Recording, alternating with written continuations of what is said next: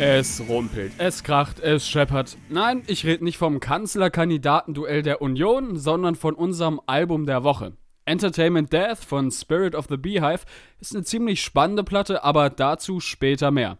Mein Name ist Lukas Schwarz und ich begrüße alle zur unumstrittenen Bundeskanzlerin unter den Musikpodcasts. Herzlich willkommen zum Tonleiter. Tonleiter, der Musikpodcast von Mephisto 976. Neben unserem Album der Woche gibt's heute auch noch ein paar entspanntere Musiktipps. Wie zum Beispiel neuen Indie-Pop von Iogi aus Tel Aviv oder die neue Single von Green Tea Peng. Außerdem darf eine Prise Deutschrap natürlich nicht fehlen, deswegen hören wir am Ende auch noch in die neue EP von Layla rein.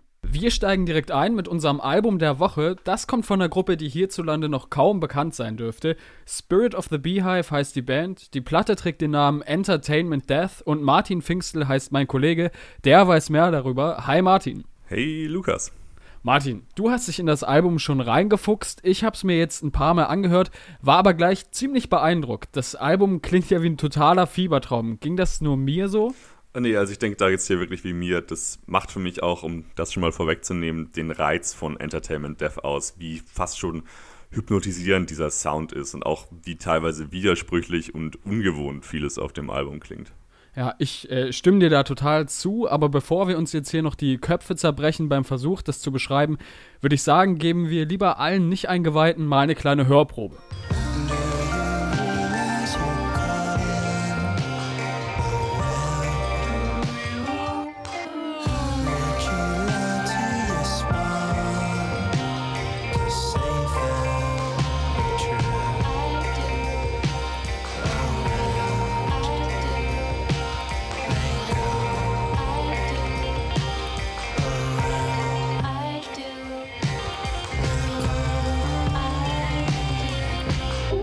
Das war ein kleiner Ausschnitt aus dem Song It Might Take Some Time von Spirit of the Beehive.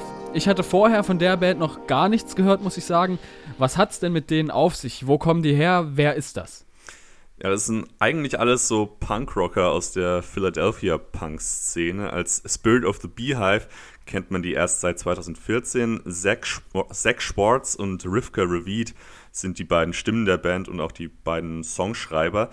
Der Rest der Band hat ziemlich viel gewechselt. Zwischenzeitlich waren es mal fünf Leute, jetzt sind es nur noch drei. Und es gibt eigentlich auch ziemlich wenig persönliche Infos über die Band. Also die geben sich in Interviews wirklich überhaupt nicht besonders gesprächig. Außer der Tatsache, dass Bandkopf Zach Schwartz wohl ziemlich viel LSD genommen hat, gibt es kaum hilfreiche Infos.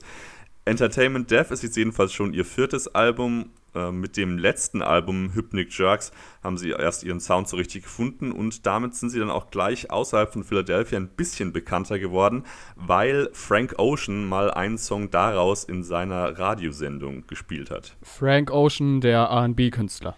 Ja, genau. Und ich, genau das zeigt auch, finde ich, schon den Crossover-Appeal von Spirit of the Beehive, dass dieser Sound definitiv nicht nur Rockfans anspricht, sondern eben einfach auch alle, die was mit atmosphärischer und komplex arrangierter Musik anfangen können. Ich denke, auf dem neuen Album Entertainment Death ist so ein Song wie Wrong Circle so ein Beispiel dafür, warum vielleicht jemand wie Frank Ocean auch was mit der Band anfangen kann.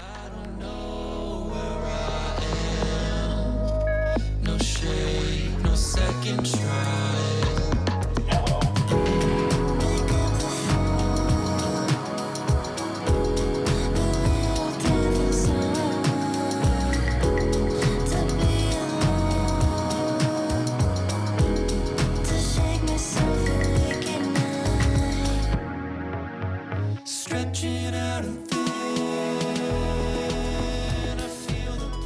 Dann bleiben wir einfach mal beim Sound. Ich höre da irgendwie total viele unterschiedliche Stile und Sounds raus. Wie würdest du das Ganze denn versuchen zu beschreiben?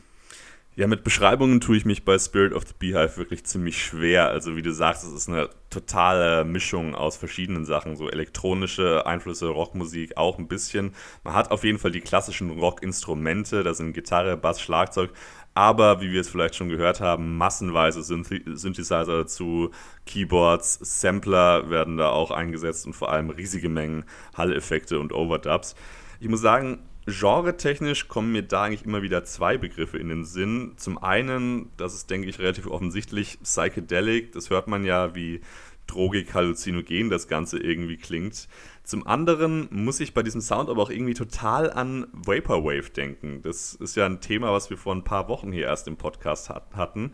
Ähm, ist natürlich bei Spirit of the Beehive erstens mal noch eine Nummer düsterer als durchschnittlicher Vaporwave und bei Vaporwave hat man ja auch immer so diesen 80er-Bezug, den hat man bei Spirit of the Beehive gar nicht. Die klingen mehr wie so Vaporwave auf Basis von 60er Psychedelic Rock für mich. Vielleicht zeigt der Song The Server is Immersed ganz gut, was ich damit meine.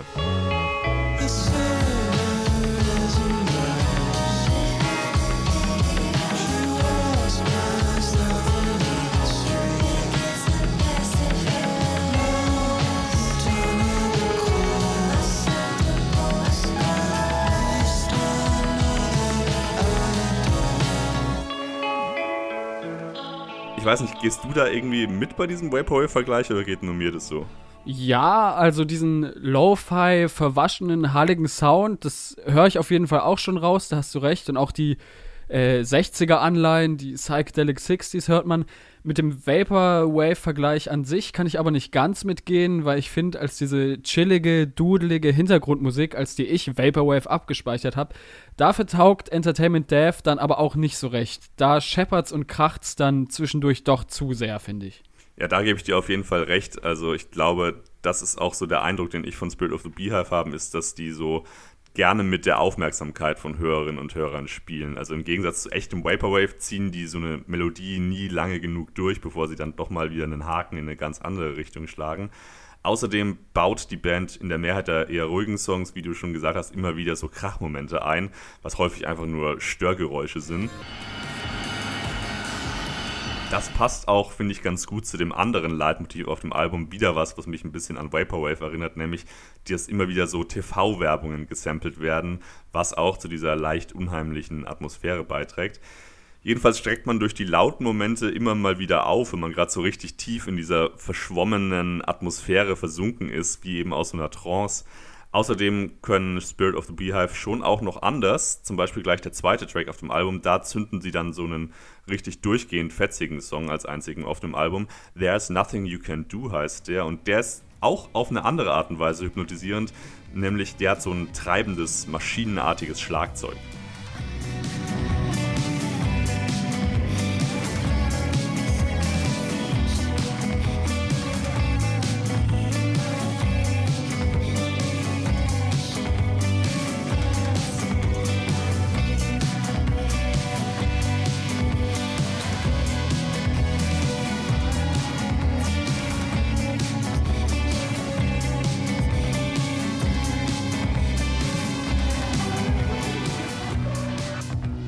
Ja, der Song macht im Gegensatz zum Rest vom Album schon eher Lust auf Bewegung, wobei ich Entertainment Death insgesamt ziemlich spannend fand. Auch wenn das Album für mich hier und da ein bisschen zu wenig Struktur und Konsequenz hat, ist es von der Machart und vom Klang her auf jeden Fall der Wahnsinn. Die wirklich vielen verschiedenen Sounds und die Anleihen bei ganz vielen Genres, dieses extreme Auf und Ab, was die Geschwindigkeit und Härte der Songs angeht, wie ich eingangs schon gesagt hatte, für mich war das Album ein einziger Fiebertraum. Ich weiß nicht, was sagst du? Bleibt es bei dir beim einmaligen Trip oder hat das Album für dich schon eine längere Halbwertszeit? Ja, über die Zeit hinweg lässt sich das natürlich schwer einschätzen, jetzt nach bloß einer Woche, nachdem es rausgekommen ist.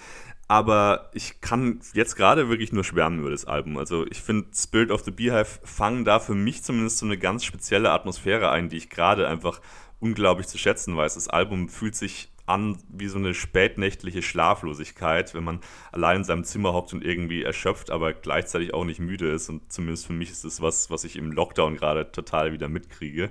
Oh ja. beim, beim Hören fühlt man sich da irgendwie an, wie vernebelt oder wie im Rauschen. Die Gedanken fangen schnell an, irgendwie an seltsame Orte zu wandern. Insofern passt für mich auch das Albumcover mit dem Eingang zu einem Gruselkabinett richtig gut. Das ist wie bei einem guten Gruselkabinett, da hat man auch bei Entertainment Dev irgendwie das Gefühl, man weiß nicht, was hinter der nächsten Ecke vielleicht noch so kommt. Ein trippy Album für schlaflose Nächte und sich dahinziehende Tage. Das ist ein Stück Musik, das man zurzeit sicherlich gut gebrauchen kann. Entertainment Death von Spirit of the Beehive ist unser Album der Woche. Und für alle Fans des geschriebenen Worts befindet sich auf unserer Website radiomephisto.de noch eine ausführliche Rezension zum Album, auch von meinem Kollegen Martin Pfingstel. Danke Martin für deine Expertise. Sehr gerne. Und jetzt geht's, wie angekündigt, etwas entspannter weiter. Im durchgeimpften Israel haben Clubs und Bars wieder auf und passend zu diesem Deutsche Vita gibt's sonnige Klänge von Iogi. Der Indie-Musiker aus Tel Aviv hat mit Everything's Worth It seine zweite Platte rausgebracht. Lisanne Uhlich erzählt uns mehr.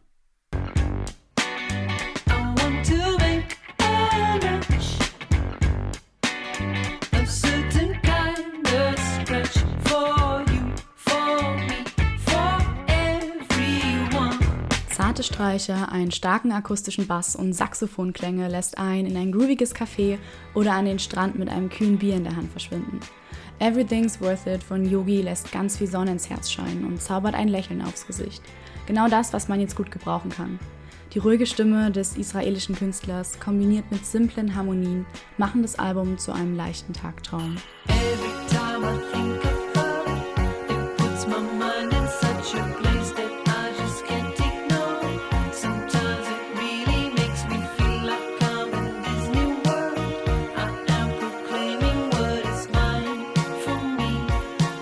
In Musikkreisen wird Yogi auch als Schweizer Taschenmesser bezeichnet, weil er so viele Instrumente selbst spielen kann. In Interviews meint er dazu, dass das ihm nie schwer gefallen sei, neue Instrumente zu lernen und ihn das auf seinem eigenen Weg sehr bestärkt hat. So hat der Künstler von weg vor allem anderen MusikerInnen auf den Bühnen der Welt begleitet. In seinen Texten widmet sich Yogi Themen wie Bewunderung, aber auch Glorifizierung. Die Songs drehen sich um mangelndes Selbstbewusstsein, aufopfernde Liebe und toxische Freundschaften. Damit bildet sich ein Kontrast zwischen den lockeren Melodien und den schon fast traurigen Texten. Mit Everything's Worth It zieht er ein Resümee und zeigt, dass es sich trotz allen Hürden lohnt, das Leben in vollen Zügen zu genießen.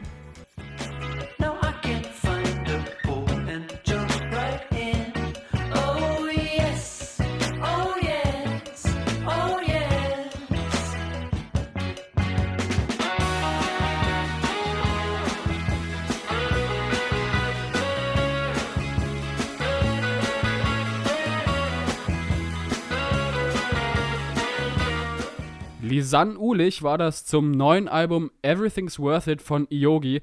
Und auch der nächste Musiktipp kommt aus einem Land mit einer guten Impfquote. Ob es da wohl einen Zusammenhang gibt? Wie auch immer. Die britische Künstlerin Green Tea Peng hat eine neue Single rausgebracht. Nelly Brentle weiß, wie es klingt.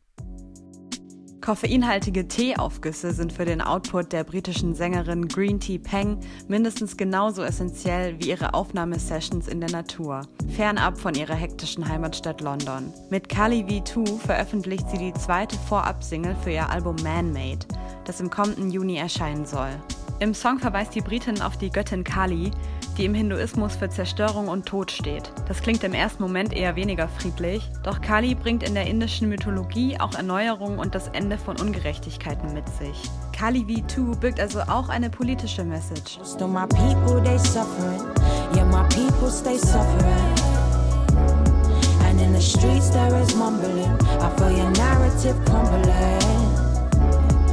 Kali's fire burn you down Rid this land free of rotten crown. I'm ready to make a new sound. I, I. Dass Spiritualität für Green Tea Peng eine wichtige Rolle spielt, macht sich dann auch in der Produktion bemerkbar. Denn die Songs für ihr kommendes Album sind alle in einer Frequenz von 432 Hertz aufgenommen. Dieser wird eine heilende Wirkung nachgesagt. Ihre tiefe, raue Stimme und die sanft vibrierenden Klänge verstärken diesen Effekt. Green Tea Peng beschreibt ihre Musik am liebsten als Psychedelic RB, gibt aber ansonsten eher wenig auf Genregrenzen. Viel wichtiger ist es für sie, Musik als ganzheitliche Experience zu kreieren und dabei trotzdem cool und zeitgemäß zu klingen. Und so schafft Green Tea Peng auf Kali V2 einen Ausflug in überirdische Trip-Hop-Dimensionen. contribute to the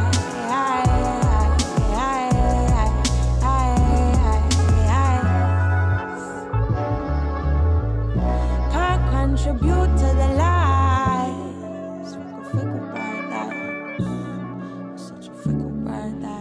Nelly Brentle zur neuen Single von Green Tea Peng war das. Was sollte man mit grünem Tee nicht machen? Richtig, zu lange ziehen lassen.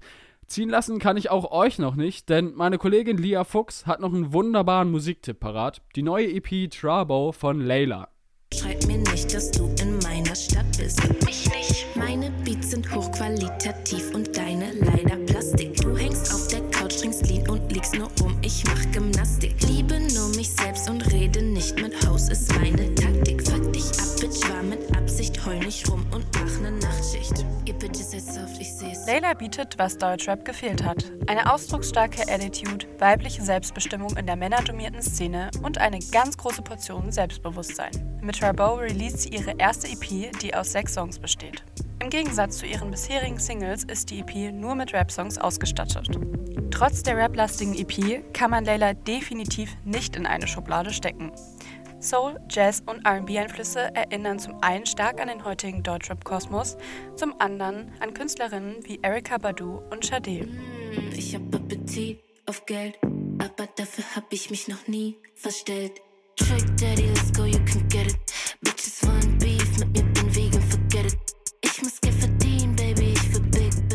Wer spätestens in der Mitte der EP angelangt ist, bei dem Song Rezept, spürt Laylas Selbstbewusstsein für zweieinhalb Minuten auf sich abfärben. Was zu tun und was zu lassen ist, das lässt sie sich von niemandem sagen und das strahlt sie auch in ihrer Musik aus. Sexuelle Selbstbestimmung, Confidence und herausstechende Beats durchziehen das Album. Layla schenkt das Gefühl von emanzipierter Freiheit und setzt mit ihrer Musik ihren ganz eigenen Vibe. Bitches wollen wissen, was ich esse, warum ist die Bitch so cute? Die, die, Pa, Vegan Jollof Rice and Stew. Willst das Rezept, auf Google gibt's genug. Oder lest ein Buch, ich hab mit dir nichts zu tun. Gas, Energie und Pussy so wie Kohl. Die Frequenz matcht nicht, Hosts fühlen sich nicht wohl neben mir. Und das war's dann auch schon wieder mit dem Tonleiter. Wer die Musik, über die wir heute gesprochen haben, nochmal in voller Länge hören will, dem kann ich nur unsere Spotify-Playlist Faust aufs Auge empfehlen. Ich bedanke mich bei denjenigen, die diese Folge mit Beiträgen und Ideen gefüllt haben und bei allen, die zugehört haben. Und ich sag Tschüss und bis zum nächsten Mal. Tonleiter, der Musikpodcast von Mephisto 976.